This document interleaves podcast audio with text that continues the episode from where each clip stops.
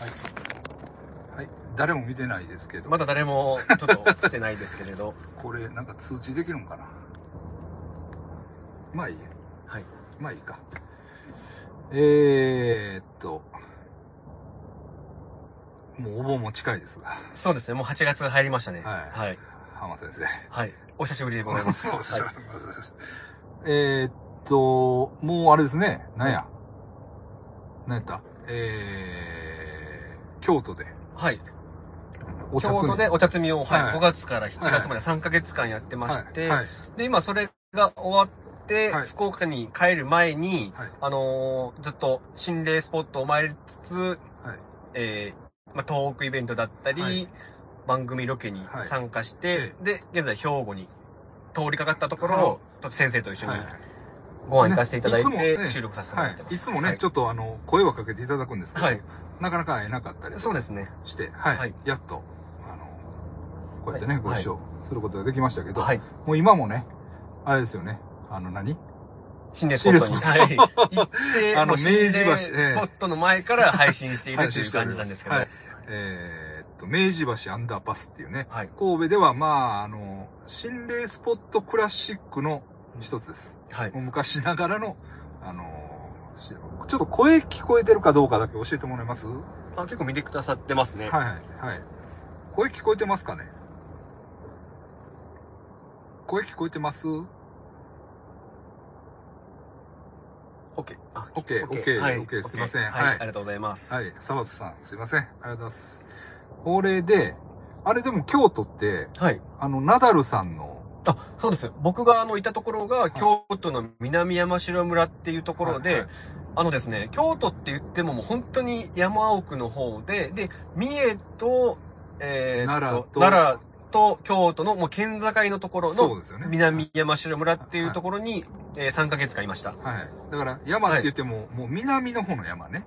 そうですね。京都の。はいはいはいはい。で、あれ、なんかね、ナダルさんの、はいあの、YouTube とか見てたら、はい。もう言葉が違うみたいな。あ、あの、そのはい京都の中でもその地区だけ違うってことです違う、なんか変な、はいだから、カブトムシのはい。メスの呼び方が違うとか、へーなんかね、はい。なんか、なんかすごいはい。ところやみたいなことは言ってましたけど。まあ、僕がね、もともと福岡出身っていうのがあって、はいはい関西弁の違いっていうのが、いまいちよくわからないところがあるんで、あーなるほどはい違和感は特に感じなかったんですけど、はいちなみに僕が働いてたところで、その社長がいてはい、で、社員さんが一人いて、まあ僕はそのアルバイトではい収穫の時期だけはい3ヶ月入ってたんですけど、その社員さんがうん、あの、ナダルの同級生です。そうなんや。はい。だから、いろいろ昔の話とか聞かせてくれました。はい。南山城の向こうの えー小中の同級生かな。はい。でしたはいあ、でもね、ナダルさんはね、ほん、まあ、逆に言うと、はい。えーっと、大学出てから、はい。今、ここ、いるでしょ、はいこの近所の会社で勤めてはったはずです。あ、もともと芸人さんじゃなくて、でサラリーマンやられてて、サラリーマンから芸人になったんですね。あの、漬物屋の、はい。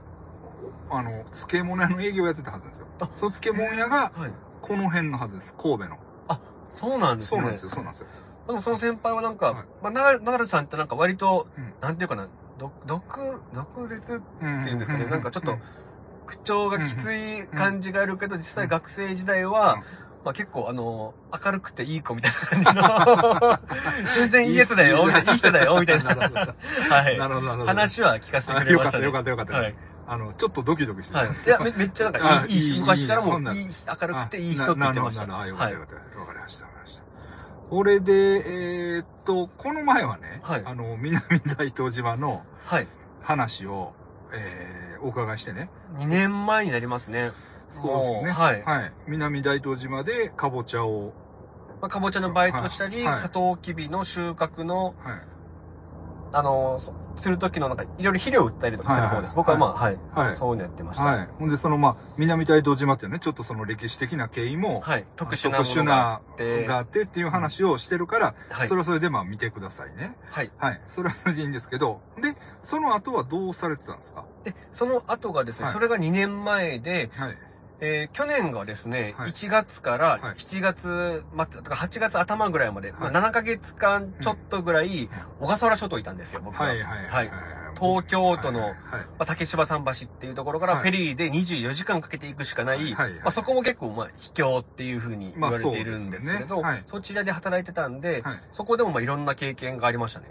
はいはいはい。あ、はいそうですか、そうですか。ほんでね、僕もね、ちょっとあの、えーっとね、小笠原にはね、はいあの、まあ、先生に僕多分お便りしたと思うんだけど、そうです。ちょっと一回ね、あのご連絡いただきました。行きたいなと思ってたとこがあって、はい。それはその、六本指地蔵っていうね、はいお地蔵さんがある。ありますね。はい。で、っていうのはね、ま あちょっとね、六本指っていうのには、あの、こだわりがあって、はい一時よくね、よ、六本指の絵を描いてたんですよ。あ、そうなんですか、うんでね、っていうのはね、はいえっとね、あのートッド・ラングレンっていう、はい。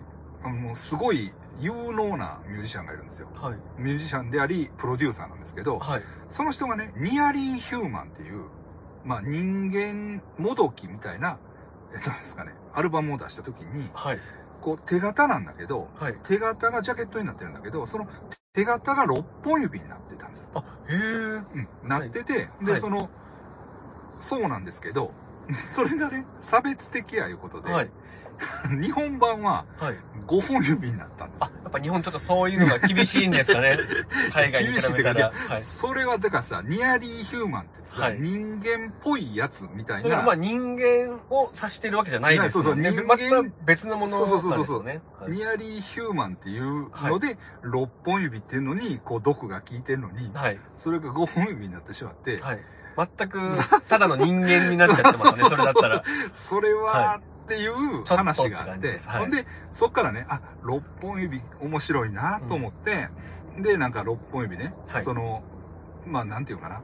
まあ、僕もちょっと器用貧乏、貧乏みたいなとこが、はい。あの自分、うん器用貧乏ってちょっと、あの、手前味噌ですけど、はい。い、ろんなことをやるタイプなんで、そうですね。はいいろんなことをやるぞみたいな意味で、はい6本指っていうのをちょっとこう、トレードマークじゃないけど、ああ、なるほどそういうのに。してた時期があって、ほんで、6本指っていうのでいろいろ検索してたら、はい。小笠原諸島に、はい。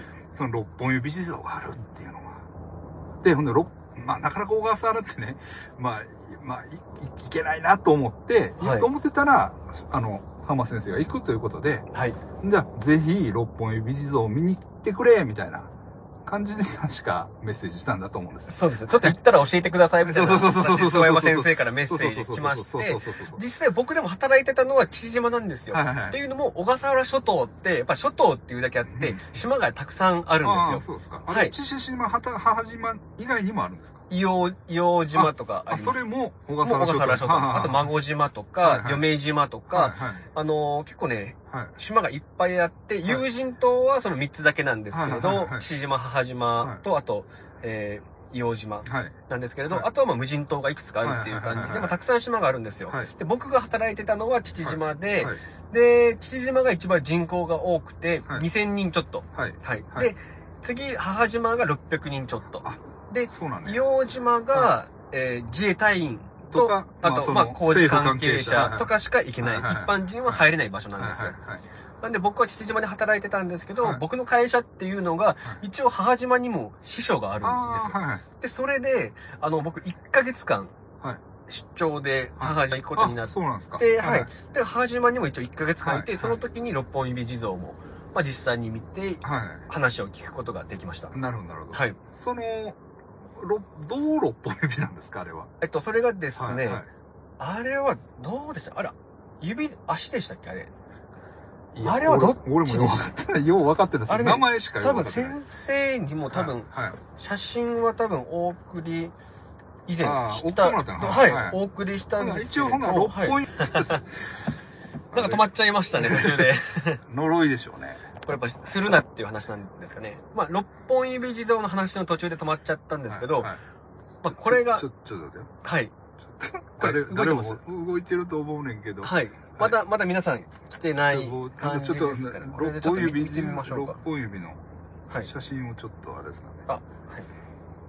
ちょっと見せてあげて、はい、見せてあげてもらっていいですか？これではい。これがですね、実際の六本指地蔵の写真なんですけれど、えー尺尺状を持ってる方が5本指が出てるんですよ。はなんで、親指含めて6指が6本あるっていうことですね、これが。い。なるほど、なるほど、はいなるほど。で、六本指地蔵っていうふうに言われてるんですけれど、そういうこととね。はい。はいはいはいはい。これがですね、はい結構僕ね、母島の方何人かに、はい。なんでこれ六本指地蔵なんですかって聞いたら、はい。まあ、ほとんどの人が、はい。や、ちょっとこれわからないんだよねって言うんですけど、はい。一人だけ、はい。まあ、とあるはい。島のタブーに、あの、関すうるん。話があって、そこから六本指の地蔵ができたんじゃないかっていう話は聞かせてくれたんですけれど、はい。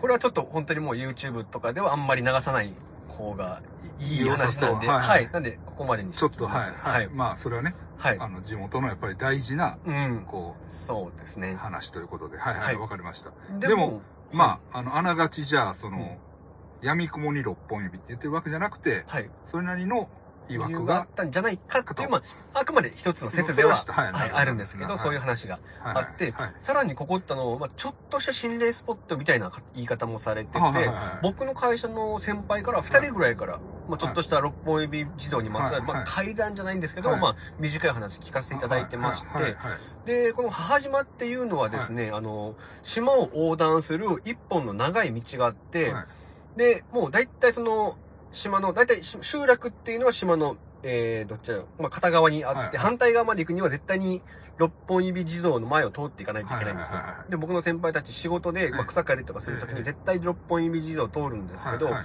仕事が終わって夜帰り道とかもあと釣りとか行って帰り道にはい。ちょっとね夕方とかに通るとはい。めちゃくちゃなんかあそこの六本指地蔵の方はいあたりが気持ち悪いって言うんですよ。はいはいはい。っていうのも僕の先輩結構いわゆるその霊感が強いというか、まあはい。感じやすい方がはいてはいはい。である方はですねそのはい。六本指地蔵の前を夜中に車で通ってるとはい。車にねなんかズシッと重さが走ったってはい言うんですよ。人が乗ってきた時ってちょっと車が沈む感じあるじゃないですか。あれが六本指地蔵の前を通った時にあって、はいはい。で、しばらく走るとそれがなくなったっていう話とか、はいはまた別の先輩ははい。六本指地蔵の先で、あれ港で釣りやってて、はいはいでも8時9時とかか、もう完全に暗くなってから帰り道六本指地蔵の前を通っていると、はい。その時音楽流しながら車で走ってたんですけどはい。はい、急にノイズが走ったって言うんですよ。はい。で、それも、はい。あのー一回ダウンロードしてる曲を有線で繋いで車から流しているから、はいはいはい。電波が悪くなってノイズが走ったとかじゃないんですよ。はいはいはいはい。なのに、六本指自動近づいた瞬間にザーって入り出して、はい。しばらくザーってずっとノイズが走ってるらしいんですよ。はいはいで、その人結構あの、怖がりだから、えもうこのハンドル握った状態で、もう怖くて固まっちゃって、もう動けなくなって、はい。あ、やばいやばいやばいってなって、しばらく走ってると、はい。ノイズがなくなって音楽が流れ始めたんですよ。で、そこでパッと体の動くようになったっていう話があっはいて、二人ぐらいからそういう話聞かせてもらってたから、はい。なんかね、やっぱり、あの辺っていうのは、何か起こる場所なのかもしれないです。それがやっぱ六本指地蔵の、まあ、せいなのかどうかっていうのは僕もわからないんですけど、はい。そういう話はあります。あはい。あなるほど。ほんならやっぱりまあまあ名前からしてねちょっとあれですし、まあなんとなくやっぱりその崇拝の対象になってるというかみんなはい。こう森はしてるんですか？その、あ、そうですね。はい。大事にされてるという。大事にされてますし、はい母島って、あの、観光資源が、まあ、あるっちゃあるんだけど、はい。もともと島自体が全部ほとんど山だし、はい。あの、なんていうんですかね、割と母島まで来る人って釣り人だったりとか、まあ、トレッキングの人とかで、はい。本当にもう身軽にそこら辺の道で見ることができるのっていうのが、まああんまりいっぱいないから、はい。その中の観光資源の一つとなってます。なるほど。なるほどはい。で、六本指地蔵っていうのはもう看板も立ってて、まあ、ここにありますよっていうのは一応なってるんで、はい。一つの観光資源とは、して存在します。ねはい。そうですか。ええなるほどなるほど。ありがとうございます。もうね、はい。もうこれで僕も行かなくて済んだな。いやだから行き方もね、なんか研究してそのねその正規のルートもあるし、なんか貨物船に乗せてもらうルートもあるんですよね、あれね。あの昔ながらのなんか。と、昔はあったんですけど今はもう父島までですか？うん。あ、あね貨物船貨物船にね。はい。あの、頼んで乗してもらうっていうはい。生き方も、あの、む昔というかね、ああまあよく言われてたんですよ。あいわゆる、そのバックパッカーみたいな、あの、ノリの中でね。はい。うん。今はひょっとしたらないのかもしれないですけどね。そうです。ええ僕はそれは聞いたことがないんですけど、うんあと豪華客船は時々来ます。ああ、なるほど。はいなんか日本丸とかかどな。はいはいはい。っていうもうめちゃくちゃでかいフェリーで、に日本丸っていうのも帆船ですからね。帆船。帆船っていうのは、あの、はい。砲を張ったあの、訓練船なんですよ。だから、豪華客船の日本丸っていうのもあるのかな？ちょっとなんかね、何個か豪華客船があっあ来ましてそれで、はい、来ましたね。たまに来てます。で僕らが普通乗るのははい。小笠原丸っていう、まあ、最大収容人数が800人ぐらいの船なんですけどそれで、えー東京の竹芝桟橋から父島まで24時間かけて来るんですけど、夏場とかのメインシーズンは、割とね、もう、行って、降ろして帰ってっていうのを繰り返しているから、便数が多いんですけどはい、オフシーズン入ると便数が減っちゃうんでうん、一回行くと島に何日か停泊して、また帰って、はい。また何日かいて、はい。で、また行ってっていうのを繰り返すからはい、一回行くと次帰るまでに数日間島に滞在しないといけあ、ないんですよ。はい。で、プラス、はい。あの、料金も片道でだいたい 2, 2万円から3万円ぐらい。うんそれも、あの、オフシーズン、オンシーズンによって値段が変わるんです。だからね、結構往復したらそれだけでまあ5、6万安くてもかかるしど、プラス1週間近く休み取らないといけないっていうことで、まあ 普通の人はなかなか行くことができない島なんですよね。ええはいそうですよね。ええなこの前、クーロン黒沢さんがね、はい。あの、自衛隊のアルバイトで、はい。硫黄島に行ってましたね、多分。あ、それはね、食堂のアルバイトがそうそうそう募集してます。そうそうはい。そうそうそうそう。でなんか言ってました。あれが僕もめっちゃ行きたいんですけど、はいあれはなかなかその募集が結構、人数少ない割に募集に来る人は多いみたいで、ああ、そうなんや。だ。ってもうそれしか行く方法がないんですよ。なんでみんなやっぱ行きたい人って結構はい離島好きとか、まあ釣り好きとかいろんな理由で行きたいんですけど、はい。でもやっぱなかなかそれ以外に行く方法はないからええそこに集中したいみたいで、結構倍率高いっていう話は聞いたことがあります。ええ。そうなんですね。はい。一応僕の会社とかでは、はい。まあ、僕草刈りする会社とか、ええ。その道路整備の会社にいたんで、ええ実はその硫黄島まで行って、ええ。あの道路整備の仕事とかもあるんですよ。はいはいはい。はいでもあれって、そのはい社長とか役員とかの、はいもう島に住んでるのが長い人、もしくは、えーまあ島生まれの人はい。とか、そういう人じゃないといけなくて、ああ、そうなんや会社に所属してても。僕みたいなもうペイペイの本当に島に来たばっかりとかのやつは行かせてもらえないんですよなるほど、。なるほど。それで行く機会が僕はなかったですね。はいなるほど。はいそうなんですね。やっぱりむちゃくちゃ幽霊出るみたいで。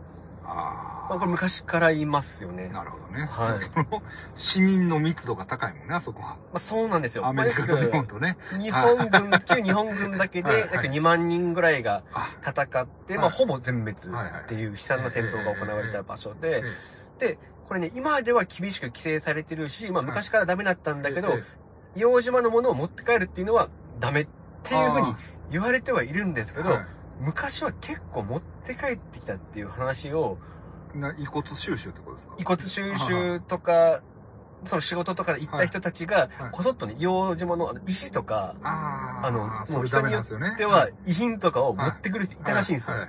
今、今これ絶対ダメでかなり厳しいらしいんですけど、実際に僕話聞いてて、で、なんか僕の先輩のうん。友達もその硫黄島の仕事行って、段ボールいっぱい持って帰ってきた人いるらしいんですよ。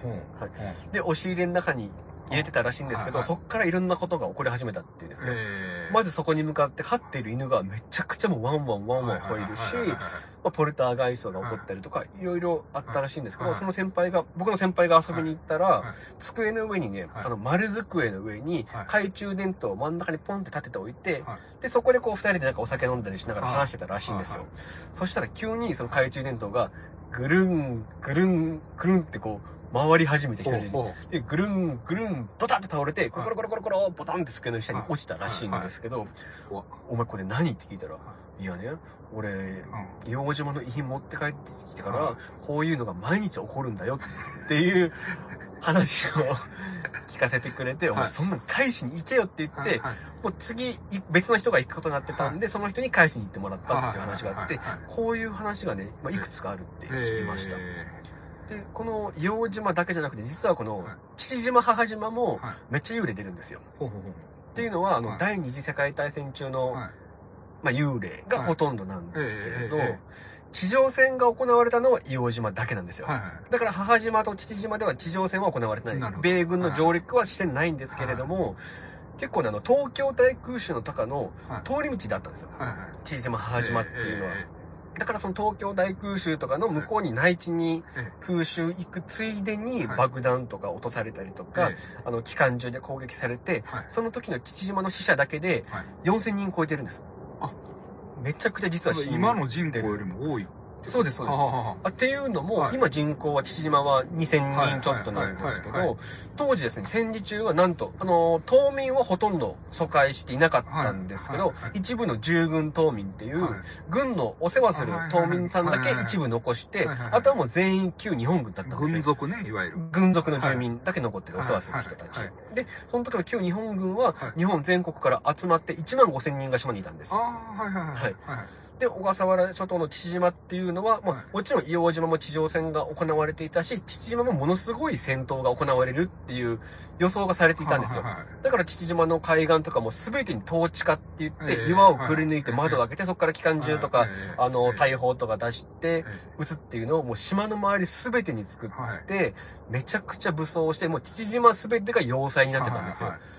はいで、結局、その地上戦っていうのは行われなかったんですけど、はい。敗戦後ですね、はい。そのアメリカ軍が沖縄と同じように父島も、あの、はい占領されてたというか、はい。一応一時期アメリカだったんですよ。で、米軍が上陸してた時に言ったのが、ここ、この島は、はい。多分あの、攻め落とそうとしても、はい。攻め落とすことはできなかった。上陸はできなかった。だろうっていうぐらいの、あの、守りを、はい。要塞化してはい。守りを固めてたんですよ。ええまあ、こういう歴史があってえ、未だにですね、その砲撃とかで亡くなった旧日本軍の方の例が出るっていうことになって、え実はですね、これあんまり多分知られてないんですけどええ、父島は、父島幽霊マップっていうのがあるんですよ。えはい。えそれは何？はい。だ何？それはな誰が作ってるの？これですね、あの、はい。役場の方が作ってるんですけど、ではい。もその、公式にオフィシャルなものではなくて、て。多分その役場に勤めてる人がはい。趣味で島の歴史とかを集めて自分で作ってるんですけど、それをですね、一応行って、これ欲しいんですけどって言ったら、あの、コピーとかしてもらえるんですよ。で、僕、い。ただいたんですけえど、それはね、あの、島のどこどこにどういう幽霊が出るとか、女の幽霊が出るとかはい、日本軍の幽霊が出るって書き込んであっはい。て、父父島のほぼ全てにはいはい。書き込みがあり点在ます。はい。はい。実はこれね、母島マップも作ろうとしてたっていう話があるんですけえど、それをね、あの、島の老人から聞いて、僕、もう一回役場行ってはいはい、すいません、は母島もあるって聞いたんですけど、もらえませんかって言ったはら、ないないって言うんですよ。は。え、いやでもなんかあったって聞いたんですけどって言ったら、はいあれはな、は怖すぎるから出せねえんだよって。いええなんで実際もらえなかったもらえなかったです。で、一応完成はしてなくって、はい。まあ、作ってる途中に、これ言っていいのかどうかちょっと、まあまあ、わかんないですけど、はいまもうもういいでしょう。すいません。あ、はい。はい。ですけど、はい。あの、まあ、母島の人にこういろんな話聞いてるときに、はい。はいちょっともうそういうのは本当に気持ち悪いからやめてくれって言って、はい。ある程度作ったんですけど、もう挫折してそこで中止になったっていう話があるらしいんですよ。は。いはいはいはいまあ、ぐらいでも実は幽霊の話がどっちの島にもあります。はい。へで、僕の中で印象深いのが、ーはあの、父島の方にはですね、はい。野戦病院跡ってあるんですよ。ほうほう。野戦病院って当時、ジャングルの中に病院を作って、ええそこであの、傷ついた人とかの治療をやってたっていうのも、ええジャングルの中じゃないと、はい。普通の陸地に建てたらそれこそもう空襲の的になっちゃうから作れないんですよ。ええ。だからあえて、あの、斜面のジャングルの中とかに作ってたええ。跡地が今あるんですけどはい、はいはい。そこってですね、今はもう、その、斜面の少し上のところに慰霊碑が立ってて、はい。亡くなった人の名前とか彫られてるんですけど、ここはですね、あの、当時戦時中に空襲を受けて亡くなった人と、あと一回野戦病院ごと鉄砲水流されてるんです。よ。あはいはいはいはいでその下を合わせるとはい。200人以上亡くなってるんですよ。えーそこだけでは。はいはい。うんなんで結構ね、島の人とかでもその周辺通るとええ。頭が痛くなるとか具合が悪くなるとか、実はこれ幽霊マップにもはい。野戦病院近くに夜行くと、はい敬礼っていう声が聞こえるとか、カッカッカッカってこのは軍靴のあることが聞こえるとかいう書き込みがあるんですけど僕のですね、会社の役員、いはい。でも今60後半はい。くらいの方も一回そこで怖い体験してましはい。て、本当にその方が20代の半ばぐらいで島に来たばっかしの時に、はいはい。あの、仕事で、はい。その野戦病院の、はい。野戦病院がある道がその辰巳道路っていう島の一番端っこの道なんです。はい。一本道でその途中に野戦病院跡っていうのがあっはいはいて、で辰巳道路を通り過ぎたところにハイキングコースになって、その役員の方は当時ね、はい。あのもう3、40年前に、はい。そこの一番先端の植物の調査の仕事をすることになったんですよ。で、一人で原付乗って、はい。後ろポケズボンの後ろポケットにはい。5000円札と免許証をはい入れて、辰巳道路を通っていって、はい。野戦病院通り過ぎて、はい。ハイキングコースに入って植物の調査したんですよ。はい。で、それ終わって帰あの、バイクまで戻ってきて、またバイク持って家まで戻ってきて、はい。そこでポケット見たら、うん。免許証と5000円札なくなってるんですよ。うんで、まだ20代だし、はい。あの、5000円っていうのももったいないし、はいはいはい何よりこの離島で免許証なくすっていうのが、はい再発行とかどうすりゃいいんだろうってなって、困っちゃったんですよ。はい。で、すぐにもうまた辰巳道路戻って、はい。多分落とすんだったらバイク乗ってる時だろうと思って、辰巳道路をこう一番先端まで行くんですけどないんですよ。はいで、おかしいなと思って、もう一回戻るけどない。はいでももしかしたら見落としてるかもしれないから、まあ、辰巳道路って大体1キロちょっとぐらいの、そんなに長く、そんなに長くないんですよ。。だからそう3往復して、はい原付で見るんですけど、はいないんですよ。はいで、うわーと思って帰って、で、翌日の朝、その日仕事休みだったんですよ。はいだから、もう一回ちょっともう諦めきれないかはいら探しに行こうと思ってうん、辰巳道路まで原付で行って、またはい。辰巳道路をぐるぐるぐるぐるこう、はい。カーブが続いてるんですけど、うん。そこ一番先端まで行ったけど、はい。ないんですよ。はい。あ、もうこれはさすがに無理だと思って。はでも、諦めて帰ろうとして、また原付またがってブーンって行ってたらはい、少し走ったら、今通ってきたばっかしの道のど真ん中にはい、免許証と五千円札が綺麗に折りたたんで置いてあるんですよ。でえ。えーと思って、はいもう嬉しいどころじゃなく、はい。気持ち悪いんですよ、めちゃくちゃ。だって前日3往復してそうよ。って、今も通ってきてばっかしの道なんで。はいはいはいそれで、はもう、とりあえず拾って、はい。え何だったんだろうと思って、はい。パッとその、五千円札免許証が落ちた横を見ると、はい。斜面に、はい。野戦病院跡って書いてた。だから、はこれね、浜ちゃん、はあ。の、俺、兵隊さんに遊ばれたんだよ。あなるほど。で言って、その後は1年ぐらい怖くて、その道路も入ることもできなかったって言ってました。だから未だに結構ね、こういう話。もうこれは本当僕が小笠原で聞いた話の一部で、はいまだまだいっぱいあります、こういう話が。はい。なるほど、なるほど。はい。やっぱりほんなら、まあ、いろいろ はい。特殊な事情、まあ特殊な事情がね、いろいろあって、はい。いろいろあるということですね。あります。幽霊の話。も、まあ、もちろんね、自然はめちゃくちゃ素晴らしくて、まあまあだからサーフィンと釣りと住民。がなんか1対1対1ぐらいおるみたいなこと聞いたことあるんですけど。そうですね。まあ、1回の船で来るのが800人最大来れるんで、はいはい。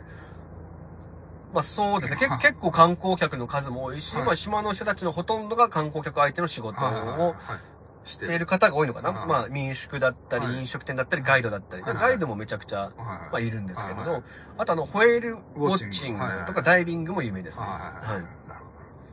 あのね、はい。ちょっと僕の話いいですか？はいせっかくゲストに来てもらったんですけどあいえいえ。はい。あの、まあ、さっき空襲の話ありましたけど、はいこの前ね、僕ちょっと今引っ越ししてて、で、僕の引っ越し先っていうのは、はい。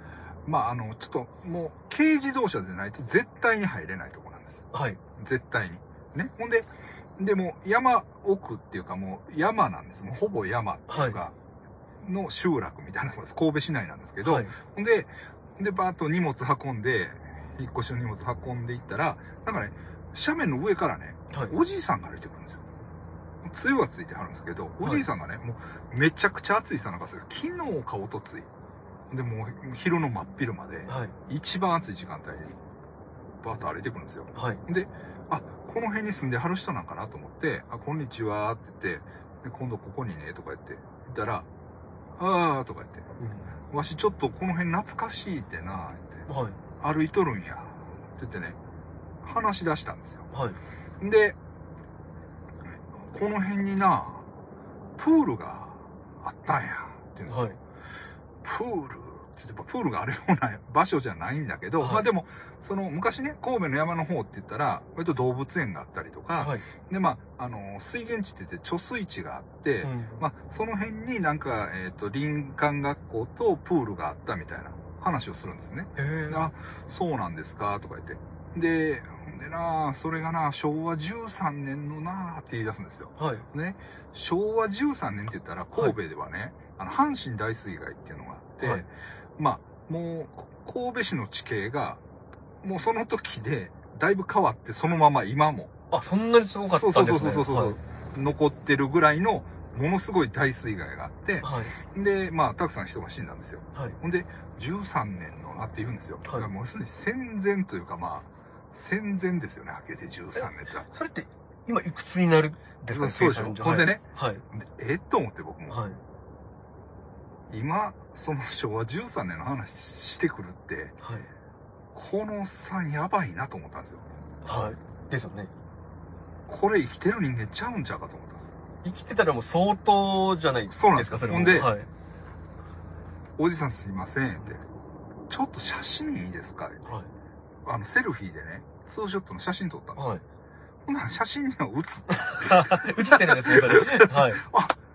写真には写った、思って。はいで、ちょっとすいません、お父さん。はいおいくつですか？言ったら。わしいくつに見えるって言うんですよ。はい。ね。うん、言うたら94。あ、めっちゃ、結構言ってますそね。うなんですよ。ええじゃあほんでね本当にめっちゃ元気なおじいちゃん。そうなんですねほんでね、はい。で、この辺、ちょっと懐かしいって歩いとんねんとか言ったんですよね。はい。ええー？とか言って。ほんならね、やっぱりまあその、水害の話とはい。空襲の話。はい。でね、空襲ってね、で、とその当時な、あえて、灯火統制があって、電気消せいいよねんと。ああ、なるほど。うん、ほんでもう、はい電気消したらね、はい。敵から分からへんから電気消せ言うねんって。はいで、電気消してな、わしらもま、まあ、待っとったんや。はい。あでもな、アホやでっていうね。要するに照明弾をパッと落とすねんって。はい。ほんなら、昼間より明るいでっていうね。あ、そんなにすごいんですね。そうそうそう、もうそんなもん、真っ暗でも、もう手のひらから何ひらから、うん。もう全部見えるで。へえ。うん。ほんでね、はい。へえと思ったのが、はで、まあ、空襲やられたらしいんですけど、はいその人は割と山の方に住んでたから、大したことなかったけど、はい。あのね、空襲ってね、ドーナツ型に、こう、やっていくねんって。はい。ほんで、真ん中に人を集めて、はい逃げるやはい。ん。で、真ん中を最後やる。むちゃくちゃげつないですね。そう。ほんで、はい。その皆殺しにするっていう、はい。そういうやり方なんや。うわだからそのー嫌な攻撃ですね。そうなんですよ。はいそうだからそのドーナツの外側にいたら別庁ないというか、まあその、うん。まあ、まあ逃げるんやけど、ねその内側にいたらやばいって、やっぱり。いやー嫌ですね。う。そういう話を聞いて、うわーってね。えまあもうね、今日ちょうどだから、広島原発の、あ原爆の、原爆の日ですけどね。えはい。もうそういうことがないようにしてください。はい。はい。はい。まあ、小笠原もそういうやっぱり戦争の影響が、未だにそういうふうに語られてると。はい。で、言うたらさ、まあフィリピン、僕らまあはい共通のあれがね、まあフィリピンですよねフィリピンはいフィリピン。で、フィリピンってさ、はい。その、フィリピンで幽霊といえば、はい。日本兵ですよね。ですね。大体そのフィリピンの有名な心霊スポットっていっぱいあるんですけど、何が出るのって言ったら旧日本兵なんですよ。そうそうそうそう。か、旧日本兵が殺した人たち。めちゃくちゃ殺してるんですよ。もうマニラ大虐殺とか言ったら、10万人ぐらいあれ殺してるから。ね。そうですよ当時の旧日本軍っていうのはもうめちゃくちゃ嫌われてて、で、フィリピン人のその民間の人たちがゲリラ化して、旧日本軍に攻撃したから、それで多分旧日本軍側も疑心暗鬼になって、も誰がゲリラで誰が民間人が分かんなかったから、もう多分 疑わしいやつは多分全部殺しちゃってるんですよね、まあ多分。はい。マニラの、マニラのあの戦闘は、まあ、はい。あの、アメリカ側も相当無差別にやったらしいんですよ。あ、そうなんですね。だからね、もうめちゃくちゃやったらしい。ゃどうん。今でも、イントラムロスとかの方は、いろんな話が残ってますもんね。まあ、旧、あの、なんていうんですか、旧、旧市街っていうんですかね、あの辺は。うんはい。そうですよね。で、セブでもやっぱり、は日本兵が出るって言って、ほんで、あれ集団パニックになったこともあるんですよね。割と有名な話で、はい。日本の兵隊が出たって言って、はい。学校のなんか、学校みんなもはい。うパニックになって、もうみんな帰れみたいな。はい。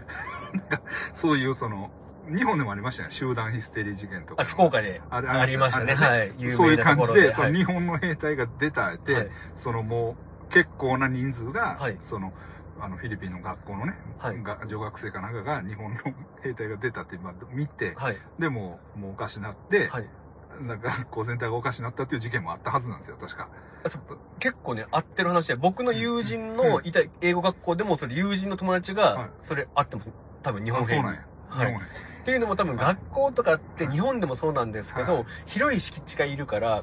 そういう広い敷地を、あの、国とかが買うときっはい。て、もっと墓地を潰した場所とか、古戦場だったり、はい。そういう結構あの、海底がつかないような安い土地買ったりするんですけど、多分フィリピンも一緒で、うん。学校とか建てるときってはい、結構多分そういう曰く付きの場所とかを多分建ててるのかなって思うんですけどバギオってよくあの、諏訪山先生も行かれてあの、心霊手術が、ね、受けられてる 場所があるんですけど。はい、ルソン島と北部の山岳地帯なんですけれど、そ,、はい。こがまたね、あの、激戦区で、はいはいでもあの、山下ゴールドの話そうですよね。もとかね、いろんあの山な下トレイルやったっけ？山下ルートやったっけ？なんかね。とかあるんですけれど、あそこもですね、あの、結構ね、涼しくて避暑地で、さらに治安もいいってことがあって、語学学校結構あるんですよ。はいはいはい。はい。うんで、僕の友達はですね、そのバギオの語学、韓国系の語学学校を通ってたんですけはいど、そこがめちゃくちゃ幽霊出るところで、夜になるともう走り回る足音とか、はあのー、なんか、軍靴っていうか、カッカッカ軍がね。ッ、軍、軍がですかね、カッカッカッカッカッって歩く、はいはいそういう音とか、はい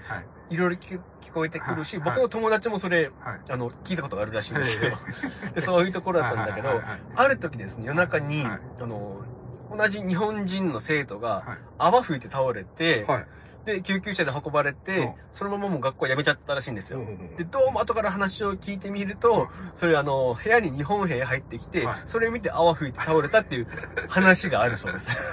これ僕の本当友達が体験したな、また、がき直接聞いた話で。はい実際やっぱり未だに出るみたいですははは。日本兵っていうのは。いはいはいなるほど。はい。はいはい。わかりました。ほんで、えーっと、じゃあほんとフィリピンの話、はい行きましょうか。あで、またね、あのフィリピン行かれるんですよね。そうです。来月の、はいあの、うん1日から行っうん。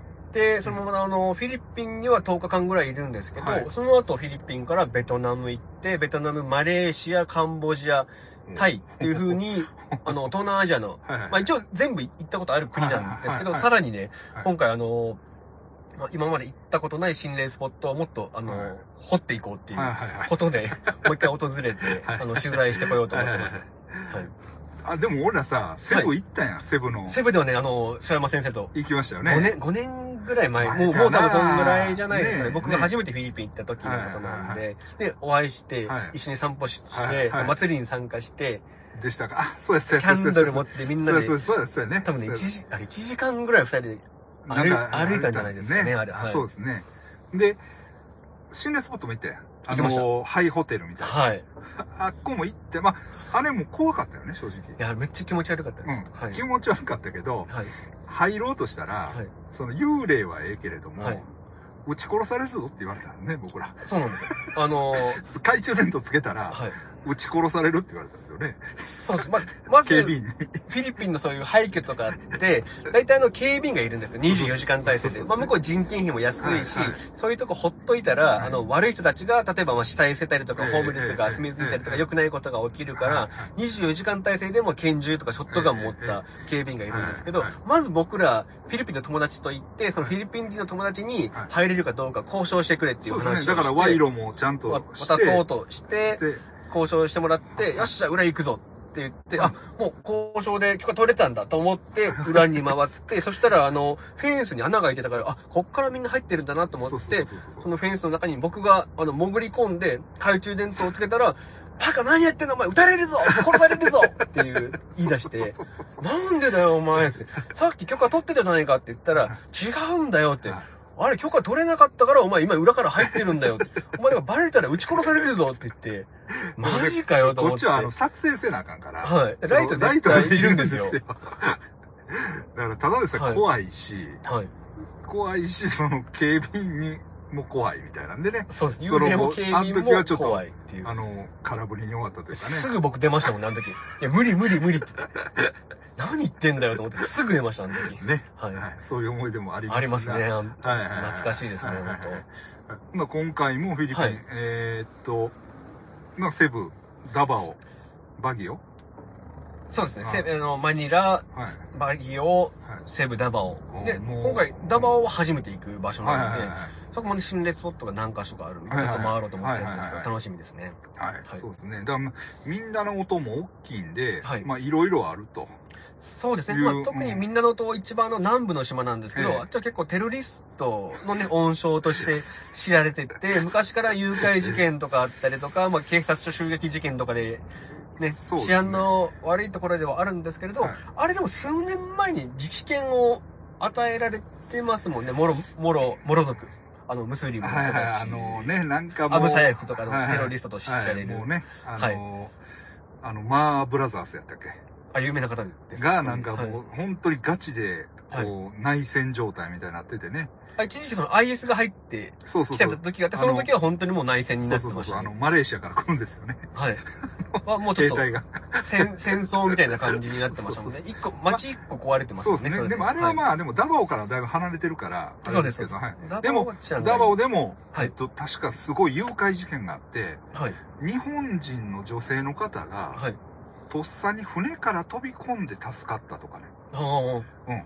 なんかね、そういう際どい事件もあったみたいなんで、まあ気をつけてくださいね。はい、ははい。まあ、それはそうなんです。ほんでね、僕もね、ダバオはね、もう行ったことないんですけど、い。はい。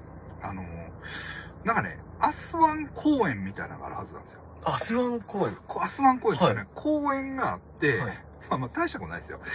いやいや、大したこと見た、見てないからわからんけど、はい。公園があって、そういうね、その、ああの、アスワンっていうのは、あの、フィリピンでも吸血鬼。とかね、あの、妖怪とかね、はい。みたいな感じそういうのの、はい。そういうあの、スタチュー、あの、コンクリートで作った像が、いっぱいある公園があるはずなんです。あ、それ知らなかったです。あるちょっとちょっと後であのはい。あると思うんで、僕もね、はい。なんかあると思うんで、ちょっと送りますわ。ああの、あ。れやったら。はいはい。僕、実は一応、ダバオ出身のフィリピン人の友達とかもいるんで、ねまあちょっと、まあ聞いてみてもいいかもしれないですね。すね何か知ってるかもしれないです。はい。ということでね。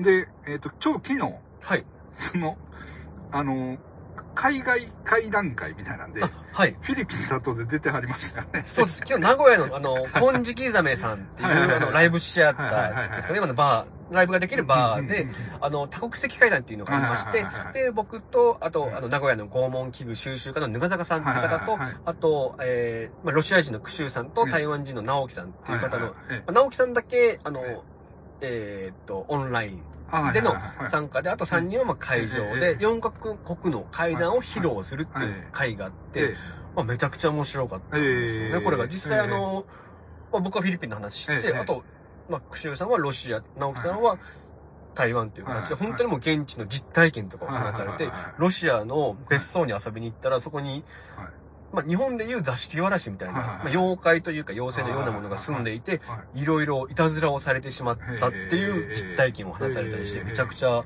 い面白かったですよね、これが。はい、僕もロシアの会談は初めて聞いたんで。ええだからね、はい確かにあの、えーっと、なんていうんかな、ロシアも、はいシベリアのね、もう真ん中ぐらいから、はい。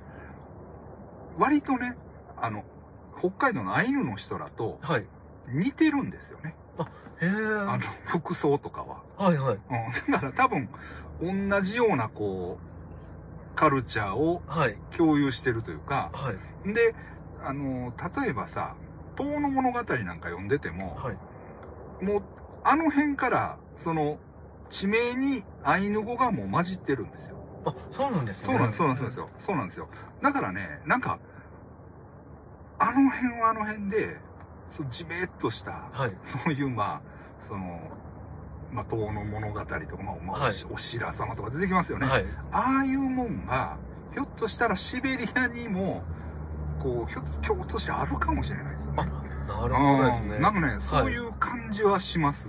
あーええまあ、僕もだからロシアの取材とか行きたいなと思ってて、で、その妖精が出てた別荘も未だに友達が持ってるから行けるって言うんですよ。あーはいはいでも今やっぱりこのご時世、あの、戦争で今ロシア入れないみたい。あ、そうなんですか。その方が言うにはもう帰りたいけど、ああの、三日本に来て3年ぐらいそのクシュウさんって方が、住んでらっしゃって、は日本語めちゃくちゃもうお上手なんですけど帰ろうと思っても多分今もう行けないんじゃないかっていう話と、ああと往復しようと思ったら行けても飛行機代だけで30万ぐらい安くてかかる。うん、っていうことで、ちょっとなかなか簡単には行けませんよっていう話はしてたんですけどね。はい。ーもう戦争がね、まあですね。今ちょっと大変な時なんで。はいうん早く終わってほしいですね。終わってほしいですよね。はいろんな日本にもやっぱ影響が出てきてるところってあると思うんで。だから今のね、物価高とかね、うんそういうのもあるんで、はい。ね、まあまあ、そう、心心霊のね、はい。心霊スポット探索にも影響が出てるぞ、プーチンっていうね。そう何してくれてねんっていう。はい、もうそういう話ですから。は。はいい。まあ、それはいいんですけど。うんはい。で、まあ、だからね、ちょっとせっかくだから、はい。まあ、ここでね、フはいィリピンのお話を、はい。ちょっとなんか、あります？あ。まあ、会談というか、はい。僕もですね、実はあの、フィリピンって合計、僕1年ぐらい滞在してたんですよ。はい。はい。はい。はい今まで4回行ってたんですけど、その間の9ヶ月間っていうのはもうずっと語学学校に通ってたそんで、うですね。滞在日数で言うともう総日数1年間ぐらいだったんですけどはい、結構ね、いろんな話集まるんですよ。えでもその話の中の幽霊の話ありませんか？怖い話ありませんか？ええ。って聞いたら、集まるのが、はい。もう半分ぐらいは妖怪の話なんです。はいはいはい。まあ向こうの人結構あの好きですもんね。クリーチャーとか映画だったら読んだりするんですけど、クリーチャー系の話が多くて、えまあこれってまあ、日本にも妖怪とかいるんですけど、はい現代で、あ、妖怪見たんだよって人なかなか日本でいないじゃないですか。でも、フィリピンそれが今でも伝説とかじゃなくてはいめちゃくちゃあるんですよ。なんでその中の一つから僕のお気に入りの話をえ紹介させていただこうと思うんですけど、これがあの、スボっていう霊石についての話霊。石。はい。まあ力を持った霊力のある石ですね。もともとスボっていうのはタガログ語でははい吸い込むとか飲み込むっていう動作を指す言葉なんですけれど、霊力を持った特別な石のこともスボって言うんですよ。これはですね、スボを飲み込むといはい病気になりにくかったりとか危険なことから身を守るっていう風に言われててうん、日本でいうお守りのような効力を発揮するんですよ。で、スボは一回飲み込むとはい、その人が亡くなるまで体内のどこかに留まっていて、亡くなる直前に口から吐き出されて、それを次親族の誰かがまた飲み込んで、その力を受け継ぐっていう風に言われている石があるんですけれど、僕のですね、あの、知り合いのアレンさんっていう、もう40代半ばぐらいのフィリピン人の男性は、これ実際に2回見たことがあるって言うんですよ。ほう1回目は20歳ぐらいの時のことなんですけどおばあちゃんがですね、はい。病院にずっと入院してて、あある時いよいよ危ないっていうことで連絡があったんで、親戚が一度病院に駆けつけてうん。10人ぐらいこうベッドの周りをはい。見守っていたんですけど、おばあちゃんね、もうずっとこう寝たきりみたいな状態で、はい。ほぼ意識もないような感じなんですけど、突然、は うわうわっとこう咳しだしたかと思うと、はい。うわってこう咳すると同時に、はい。カポってはい。2センチぐらいのはい。真っ黒な石を吐き出してお腹の上にポトって落ちたんですよ。でみんな、あ、これがスボだと思ってほ、すぐに飲み込まないといけないと思ったんですけど、はい。そのスボには、はい。タンみたいな粘液が付着してるんですよ。で、みんな飲み込まないといけないと思うけど、うはい。っと思って、はい。お前さ、はい。おばあちゃんから一番可愛がってもらってたよなと。いやいやいや、お前の方がおばあちゃんからお小遣いもらってるだろ。い。や、お前だろって、はい。誰がスボを次飲み込むかの言い合いになったんですよ。で、お前だお前だって言ってたら、急にそのおばあちゃんのお腹の上に落ちてる2センチぐらいの真っ黒なスボがはい、スーッと一人に浮かび上がってはい、左右にヒュンヒュンヒュンヒュンって動いて空中でパッて消えちゃったんですよ。で、あっみんななって。で、これスボにはもう一つ言い伝えがあってはいはい、体から出た場合はすぐに飲み込まないといけないって言われてるけど、はいはいはい。その時は誰も実行に移すことができなかったんですよ。はい。で、僕ねはい、この、タンみたいなものがついてたっていうのが気になって、はい。アレンさんに、はい。いや、それ何だったんですか、はい。なんでそんなタンみたいなのついてるんですか？って聞いたら、はい。アレンさん曰く、はい。い、やね、スボっていうのははい。霊力を持った石だろう。だから、それなりの犠牲を払わないとその力を受け取ることはできないんだ。だからあれはタンのように見えたけど、度胸試しのためにそういうものがついているように見えるんだっていう話を僕に聞かせてくれたんですよ。まあこれはね、1回目の話で、はい2回目ですね、はい。もう40歳ぐらいの時のことなんで、はい割ともう数年前、はい最近のことなんですね。は。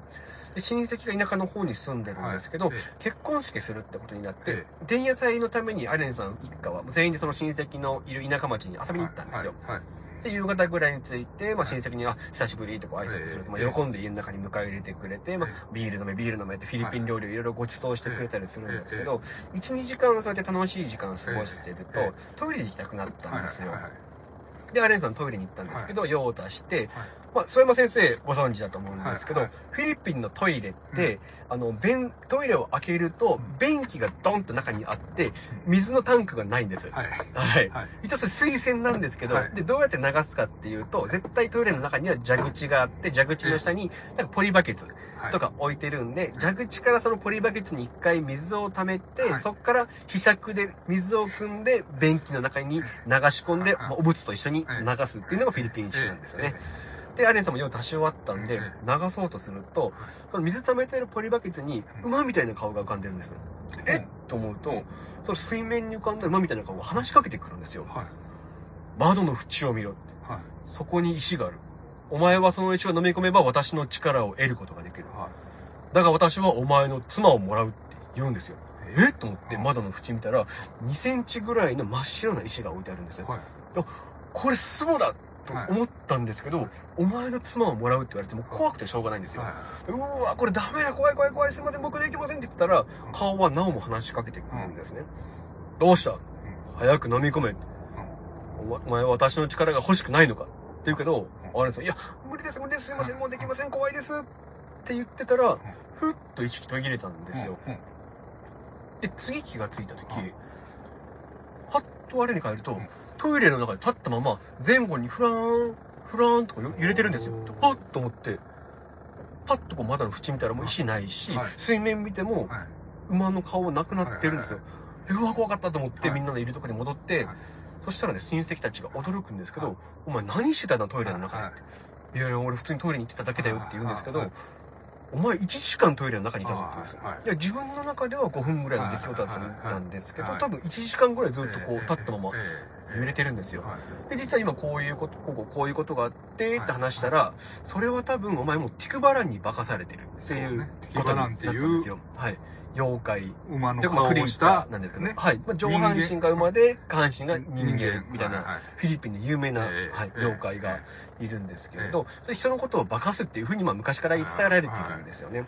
でそれにば、あの、化かされてる可能性があるから、はい。アルブラリオを呼んでこようっていう。このアルブラリオはまあ、ラジオを聞いてる方はもうご存知ええだと思うんですけれど、スペイン語であの約束学者っていう意味がある、まあ、民間治療を行ったりとか、えーあと、そういう霊的なもののお祓いとかをする、まあ、沖縄のユタさんにちょっとまあ似たような感じの方ですかね、がいっぱいいるんですけど、そのアルブラリオを呼んでこようって。ことになって、で、親戚の一人がアルブラリオの家に行って事情を話して呼んできて、アレンさんを見せると、これもう真っ青な顔してアレンさん見て、あ、もうこれは取り憑かれてる。お祓い始めましょうってなって、で、部屋の真ん中に大きなマット敷いて、その上にアレンさんを寝かして親戚がこう取り囲んでる中で、アルブラリオですね、バッグの中から3、40センチぐらいのでっかい鳥の羽取り出したんですよ。で、それをアレンさんの親指と人差し指の間にこう挟むと、グッと締め付けるんですよ。そしてアレンさん痛いから、あいててててってこう体よじるんですけど、それを親戚が全員手足を押さえて、で、アルブラリオはなおもこうその足の指の間に挟んで羽をグッと締め付けるんですよ。で、足の指ね。はい足の指。はい。足の親指と人差し指の間に30センチ、40センチぐらいのでっかい鳥の羽を挟む。はい。お前の中にいるのは分かってるの出てけ出てけってアルブラリオは言うんですよ。中にいるティクバラに話しかけるんですよ。でそしたらアレンさんが次第に、両目が真っ赤に充血してきて、ウェーンウェーンウェーンって言って、馬みたいになってくるんですよ。で、それをまた親戚一同が取り押さえて、アルブラリオはなおもその羽を締め付けながら、出ていけ出ていけって言って、アレンさんも、ウェーンイーンってやるのを2、30分続けたら、アレンさんスーッとおとなしくなってきたんですよ。で、そのまましまいに寝てしまったんですよ。で、アルブラリオは、あ、もうこれ大丈夫だから。って言って帰っていったんですけど、アレンさんそのまま朝まで起きることになって、朝になって起きた時には、アルブラリオが来て、その、祈祷を始めてからのことは全部忘れてしまってたんですよ。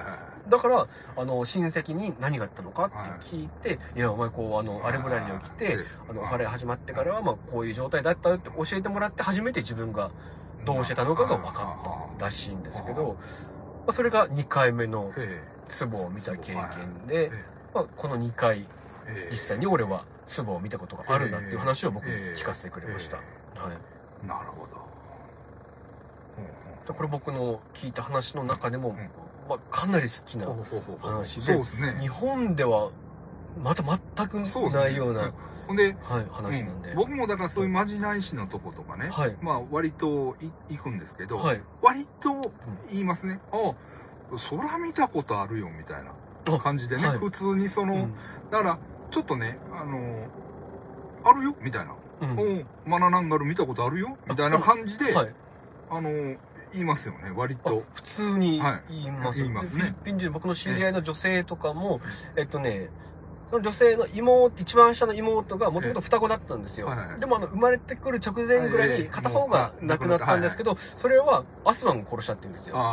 で、あの、お母さんも、うん、あの子はアスワンが連れてったって言うんですよ。アスワンっていうのはまあ吸血鬼みたいな感じなんですけど、長い舌で、それをあの、妊婦さんのお腹に刺して赤ちゃんを吸うっていうふうに言い伝えられてるんですね。で、実際にその、妹さんがお腹の中で亡くなった時も、近所の犬とかがなんかものすごい夜に泣き出したり暴れ出したりした時があって、その時に多分アスランがやってきて私の子供の片方を持っていったって、本気で今もう話してるんですよ。はい。そういう感じ。なそういう感じあるんですよね。多いですよね。ええ。ほんでね、えっとね、ネットフリックス入ってる人、僕もね、最近っていうか、この前知ったんだけど、えっとね、トレセっていう、えーアニメがあるんですよ。はい。あ浜先生もぜひ見てください。はい。えっとね、なんやったかな、トレセ、なんとか、あーゆなんとかた、なんかなんとか、幽霊探偵トレセやったかな。はい。なそういうタイトルのアニメがあるんです。それはフィリピンを舞台にしたアニメそれはフィリピンのアニメなんです。あ、あれへで、ーはいはい。世界観がね、はい今僕らが話してるようなアスワンが出たりとか、はい。そのチャナックが出たりとか、はティキバランが出たりとか、はいそういう世界観なんですよ。で、一応日本語の字幕とかが入って字幕じゃなしに、あの、はい吹き替えになってます。あ、日本語吹き替えでフィリピンのアニメが。見れます。それはめちゃくちゃ面白そうでね。でもね、結構はい古い。多分ね、せん2018年とか9年とか、それぐらいにはやってたみたい。それ知らなかったですよ。早く教えてくださいよ。めちゃくちゃ面白そうじゃないですか。はい。だっても、これは完全に、はいあの、その、今僕らが喋ってる、はい。そういう、その、まあフィリピンのの、クリーチャー系の世界観の話なんです。へーそれフィリピン好きもそうだし、まあ、日本のオカルト好きの方でも楽しめるまあ、楽しめ内容ですね。ると思います。はい。ほんで、あれはね、もう、その、我々はほんま楽しめます。いや、絶対そうだはと思ますいはいはいはい。みたいなはいはいはい。っていう。これ、これだって感じですね。そうそうそうそうそうそう、本当にあれ、あの、だからね、まあだからそういうのを見てて思うのは、やっぱりその、それってさ、こう、宗教観というか、えっと、カトリックの感覚とはまた全然違う、その、こう、感覚というか、はい。がそこにはあるというかね、師匠感があるというか、はい。あの、そういう感じがするんですよね。はい。だから、本当にね、まあ、これぞフィリピンっていうか、うん なんかそういう感じがしてね、はい本当にすごい面白いです。あ僕もちょっと見てみます。あ、あれ、あれ、あれ、はい。トレセ。トレセ。多分ねはい。ちょっと今、携帯あれやからですけど、はいカタカナでトレセと打ったらね、はいあの、出てきます。はい。はい。楽しみです。うんでね、さっきも僕ね、僕の話ですか、はいすいません。あの、浜先生には喋ってたんですけど、僕もそのフィリピンのマジナイ市のところにね、はい。まあよくい行くんですよ。はい。でも、それはね、それがね、まあこれ、まあその、いろんな治療というかね、あの、ヒーリングを受けるんですけど、はい。まあ先生も多分いろいろやってもらったことあるんですけど、僕もボロボロとか、うんまあ、ヒーラーになってやってもらったりとかはあります。うん、はい。やってもらうじゃない。はいで、ね、まあでも例えばさ、でも僕らまあ割と健康やし、ですね。その、まあ言っちゃ悪いけど、そう深刻な悩みっていうのがそんなにないんですよね。はい。だから逆に言うと、あの、確かにき、なんていうんですかね、悪かったとこが治ったみたいな実感がいまいち得られないじゃない。はい。まあ、正正直直僕もまあそうですね。そうなんですよ。はい。だからそれがまあ、その、の、ちょっと申し訳ないっていうか、あの、まあ、まあ、まあ、言い方悪いけど、興味本位の部分が、はい。あの、あって、その、ヒーリングを受けたいっていう気持ちが強いというか、悩み事があるんじゃないけど、ヒーリングを受けたいっていう気持ちが強くて言ってる部分があるよね。はい。そのその体の悪いところを治すというよりね。はい。でね、まあそう、だから、その、そのヒーラーのパワーがさ、いまいちこう感じられなかったんだけれども、はいあのね、えっ、と、前の前の時に、僕あのセブンのね、ヒーラー、あるヒーラーのところに行ったんですよ。はい。それがあの若い男のやつで、えっ、と、まあちょっとユニークなスタイルのね、はいヒーリングをしてくれるんですよ。うんでね、まあちょっとね、神経質っていうか、生真面目なやつやな、とは思ったんですけど、はいでも行ったらね、すごい喜んでくれて、はい。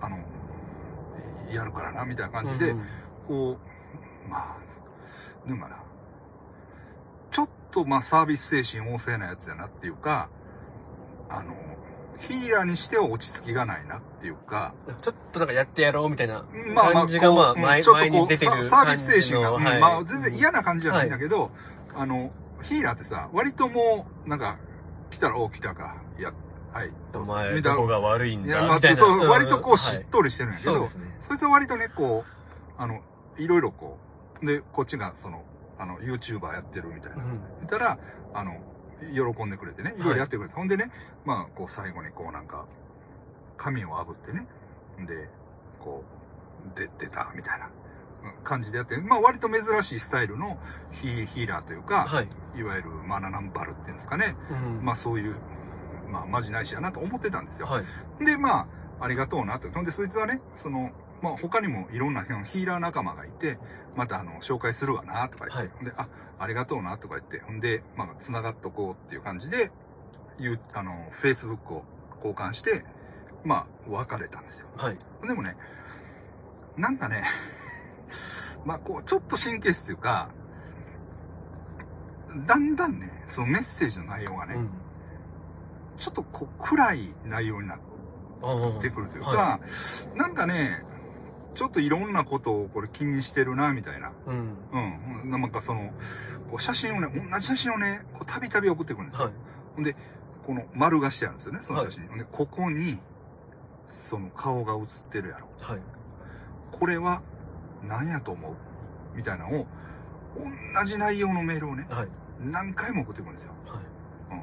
ほんでね、で、その、ちょっと何者かが俺を、俺のことを煩わせてるんやと。うん。それがちょっともう悩みになって、はい。俺は今ヒヒーリングをストップしてしまったんやと。はでも俺はもうヒーリングをね、あの、あの、人々をね、助けることをやめたんや、みたいい。なはい。ことをね、こ う繰り返し送ってくるわけですよ。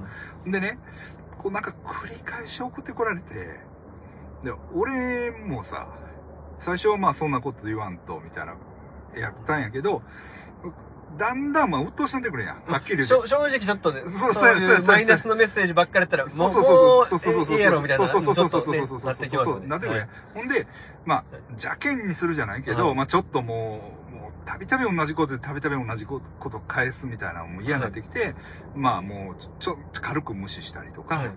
で、こう、邪険にはしてないよ。はいけど、なんやろ、困ったやつやなっていうふうに思ってたんですよ。はい。で、もう、で、この前行った時にもね、はい。で、会おうやって言って、その、一応メッセージして、はい。ほんで、ああ、来てくれ、みたいな感じやってんけど、実際行く段になったら、ちょっともう僕は今日はね、あの、疲れ切ってしまったんで、はい。あのーちょっと、あのーごめんやけど、あの、お断りさせてもらいます、みたいな感じで、まあ、フィリピン人にしてはって言ったら悪いけれども、はいすごい、なんかちょっと、あちょっとこれ困ったやつやな、みたいな、あうん、はいあのー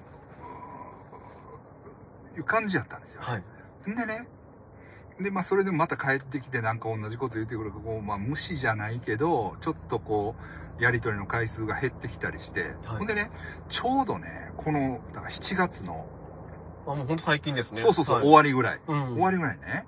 まあ、いろいろあってというか、なんかね、妙に気分がね、落ち込むんですよ。うん。なんか。はい。で、あれ？と思って、なんかね、今までにちょっと感じたことのない、なんかこう、変なね、重苦しい感じというか、で、なんか何のやる気も起こらへんし、はい。で、鬱陶しいけど、これ、なんやろうなと思って。はい。で、これがまあ要するにその、僕らみたいな職業のフリーランスがね、はい。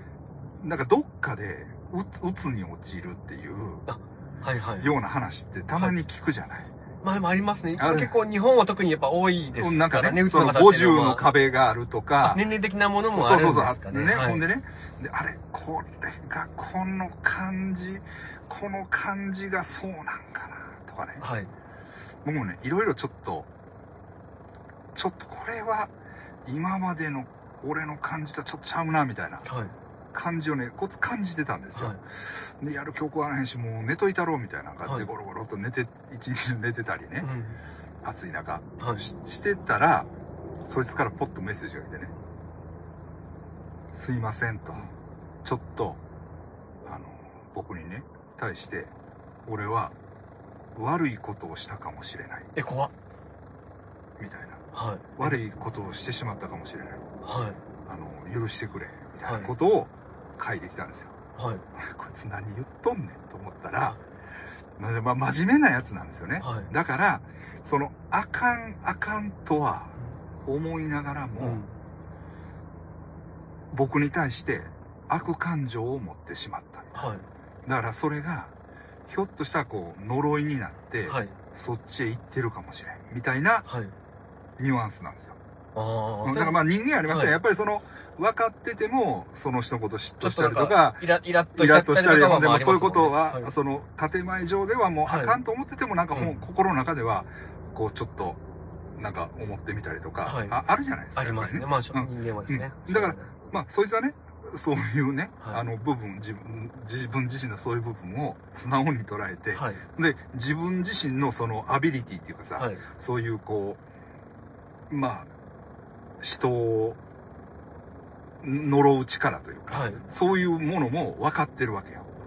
あじゃあなんか、うんその、須山先生のことを、なんかちょっとイラッとして、なんか、あえてやったとかいう恋にやったわけではないないと思います。はいあの、さすがにそのためにこう、はいなんか儀式をやったとか、やったそういうことではないと思うんだけど、はい。なんかね、その、俺に対する、あの、悪感情が、はい。どうもあったみたいなんですよ。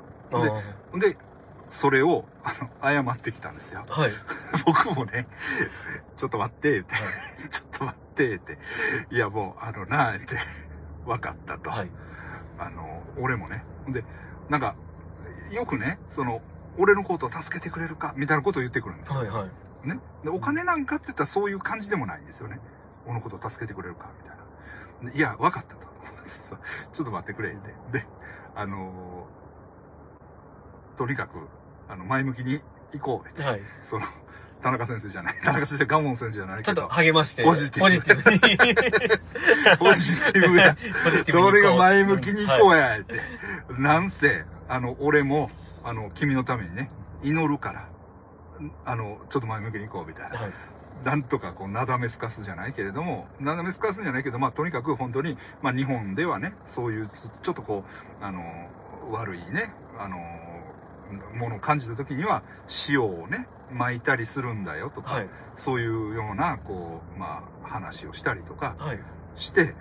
僕もそのあんまりね、うん。メッセージもちゃんとこう、丁寧に丁寧に返して、ちょっと態度変えて、丁寧に。そうそうそう。そう悪かった、は悪かった、はい。みたいな感じ。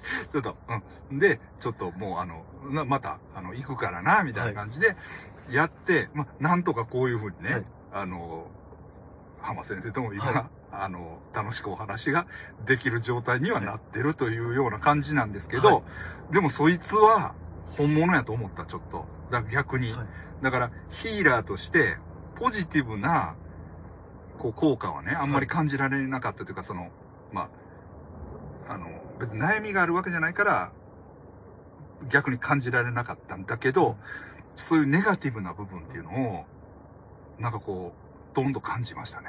いや、めっちゃ怖いですうん、ね。だからやっぱり、はいあの、ほん、まあ、そういう意味では本物本物ですよね。うん、そうそうそうそうそう。プラスもできるし、マイナスもどっちもできるんですよね、そういうこと、じそうなんですよ。はい。で、それはさ、そリアルなんが、そいつも嫌なんだけど、でそうですね。そうそうそうそう。恋じゃないから、そうそうそうそう、そういうつもりはないんだけど、やねってしまったかもっていうはいところが、逆に本物っていうか、ですよね、それ。頼むからやめて、はい。やめて、みたいな。もう変な態度絶対できないですよね。できないっていうか、うん、はい。そうそうそうそう、うん。だから、やっぱりね、これはね、あるなと思いました。はあうん、なる、まあ、なるほどっていうか、うん。そうそうそうそうそうそう。うん。やっぱりそういう力持ってる人って本当にいるんですね。そうなんです。はいうん。でも逆に、本当にじゃあ、須山先生が逆になんか悪いところがあってええ、見てもらって、いい気持ちでやってもらったら、多分それもしっかり直してくれるとだからってるんですよやっぱりね、こうはい心の、心から、あの、まあ、問題、問題があって、で、あの、うん。行くべきなんです。ほんで、だからね、僕もね、その向こう行ったら、はいあの、アホみたいにね、はい。あの、アルブラリオおるか、みたいな。うん。もし二口目にはね、はい。アルブラリオ知ってるみたいはな感じでもうポーンと行くんですよ。はい変な話。ほんならね、よく言われるのが、いや、ちょっと、ちょっと待ってって、どうしたんやと。あどっか悪いんかってはい。聞かれるんですよ。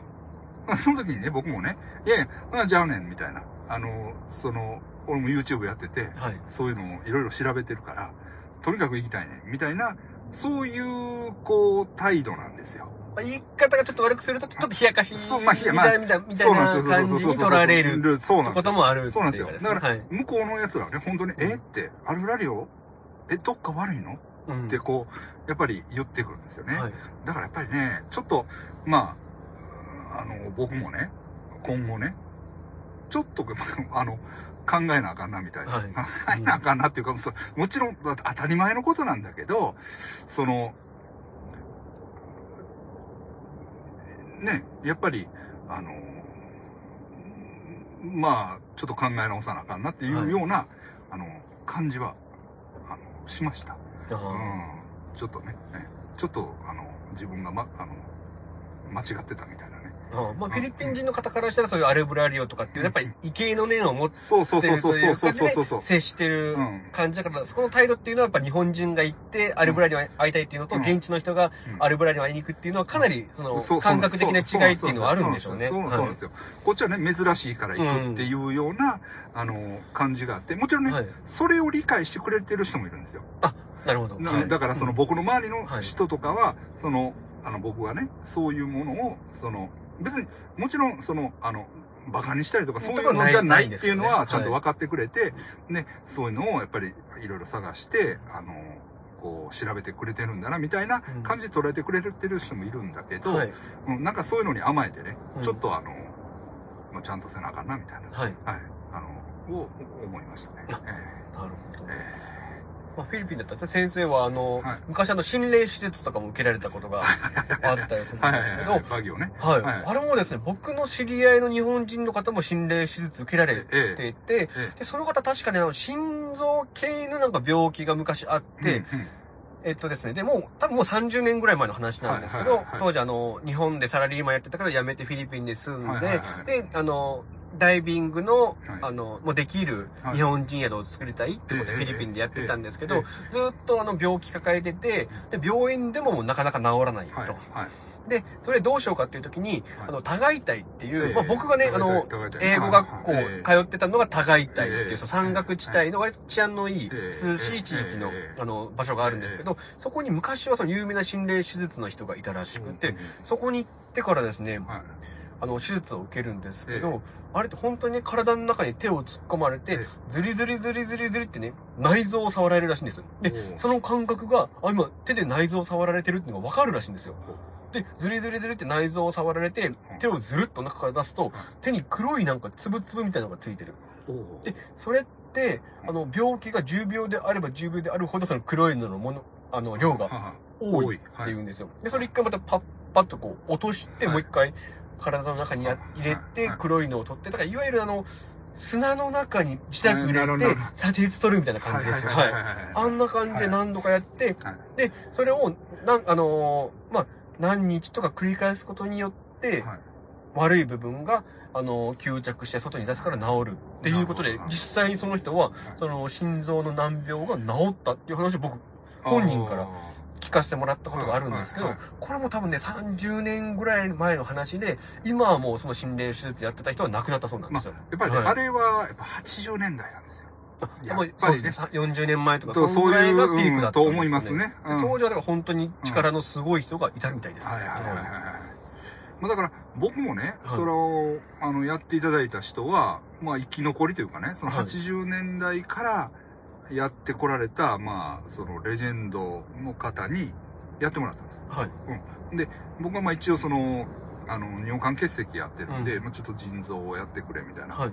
感じで、まあ、やってもらったんですけど、まあでもですね、ちょっとね、その内臓を触られてるっていうまでは感触は、いかなかったですか、うん、なかったですね。はい。うん、うん。ほんでね、ただ、その僕もその時も悪いんですけど、僕もまあポーンと行って、はい。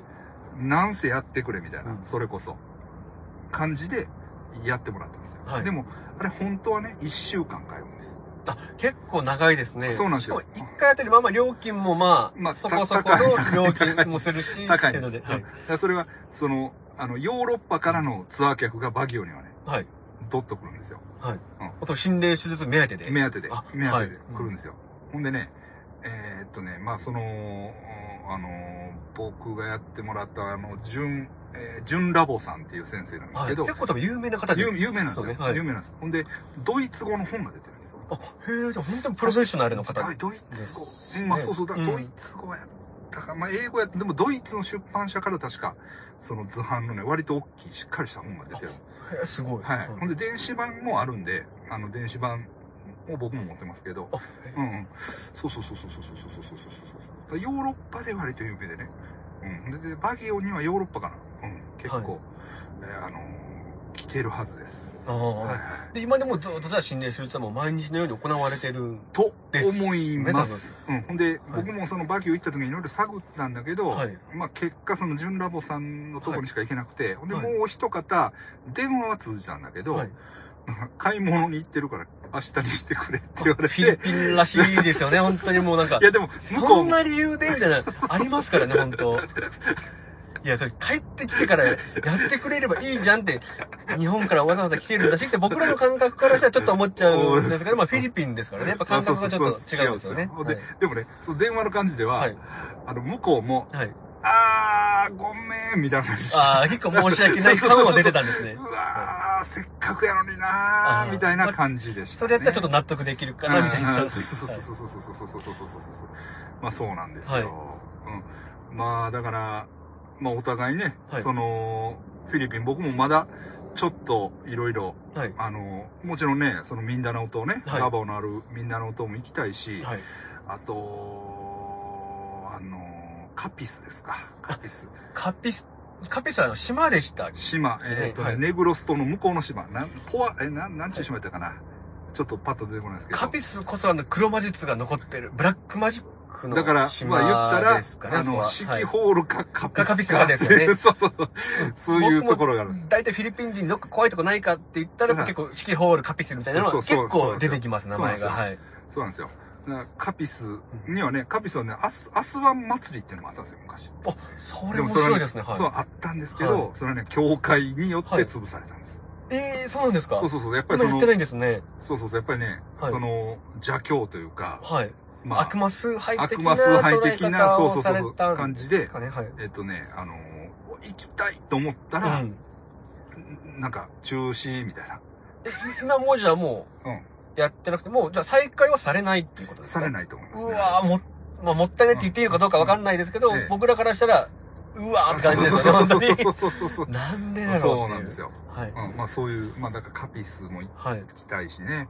まあちょっとね、まだまだ行きたいところはね。そうですね。で、また今度なんか、もしなんか、佐山先生予定が合えば、合えばままたフィリピンでご一緒したいですよね。ね、何回かご一緒多分2回ぐらいフィリピンでお会いしてて。ね、マニはいラで1回、セブで1回。全部で1はい回ね。お会いしてるんで、またよかったらですね。そうですね。一緒になんか合同でで、フィリピンで行動できれば面白いですよね。レッドホースっていうね、あの、アルコール度数の高いビール飲みながら、フィリピン料理食べて、あれまたいいんですよね暑いところであれ飲むと美味しいんですよ。そうそうそうそうそうそうなんですよね。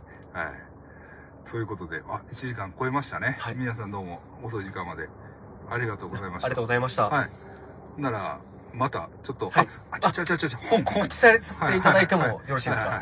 えっと、僕がですね、あの、今月の8月29日に、えー、竹書房怪談文庫さんから、福岡怪談という本を、えー出版させていただきますので、あの、ぜひとも手に取っていただけるとありがたいです。よろしくお願いします。前は福岡階段じゃなかった、あれは。前は福岡の怖い話っていうので、あの、TO ブックスさんってはいう出版社なんですけはいど、そこからですね、あの、福岡の怖い話、福岡の怖い話に2、九州であった怖い話、鹿児島の怖い話っていう4冊を出させていただいて。鹿児島、も出してね。そうなんですよ。で、今回、竹書房さんからは実は初めての誕生を出させて名門、名名門から出させていただく し、さんから。しかもですね、はい。今回なんとね、はい。あの、近年の怪談本で珍しい、はい。あの、裏表紙はい。からのとこ、はい。裏表紙にはい、ドデーンとでっかく心霊写真載ってます。だから多分これ珍しいんなるほど、もじゃなう、いですかね。表で、はい。死ぬ人見れると。そうです。もうこのカバーの裏側のカバーにもはい、ドデーンと載ってるんで、はいちょっとね、これあの、確認していただきたいなと思います。はい。絶対買ってください、皆さん。よろしくお願いしますよろ。しくお願いします。はい。ならまあ、気をつけて、今後また、えっと、九州帰って、はい。で、東南アジアに行くと。東南アジアに行きますわ。かりました。はい。どうも。気をつけていってください。はい、ありがとうございます。よろしくお願いします。い、ありがとうございました。ありがとうございました。よし。やりきりましたね。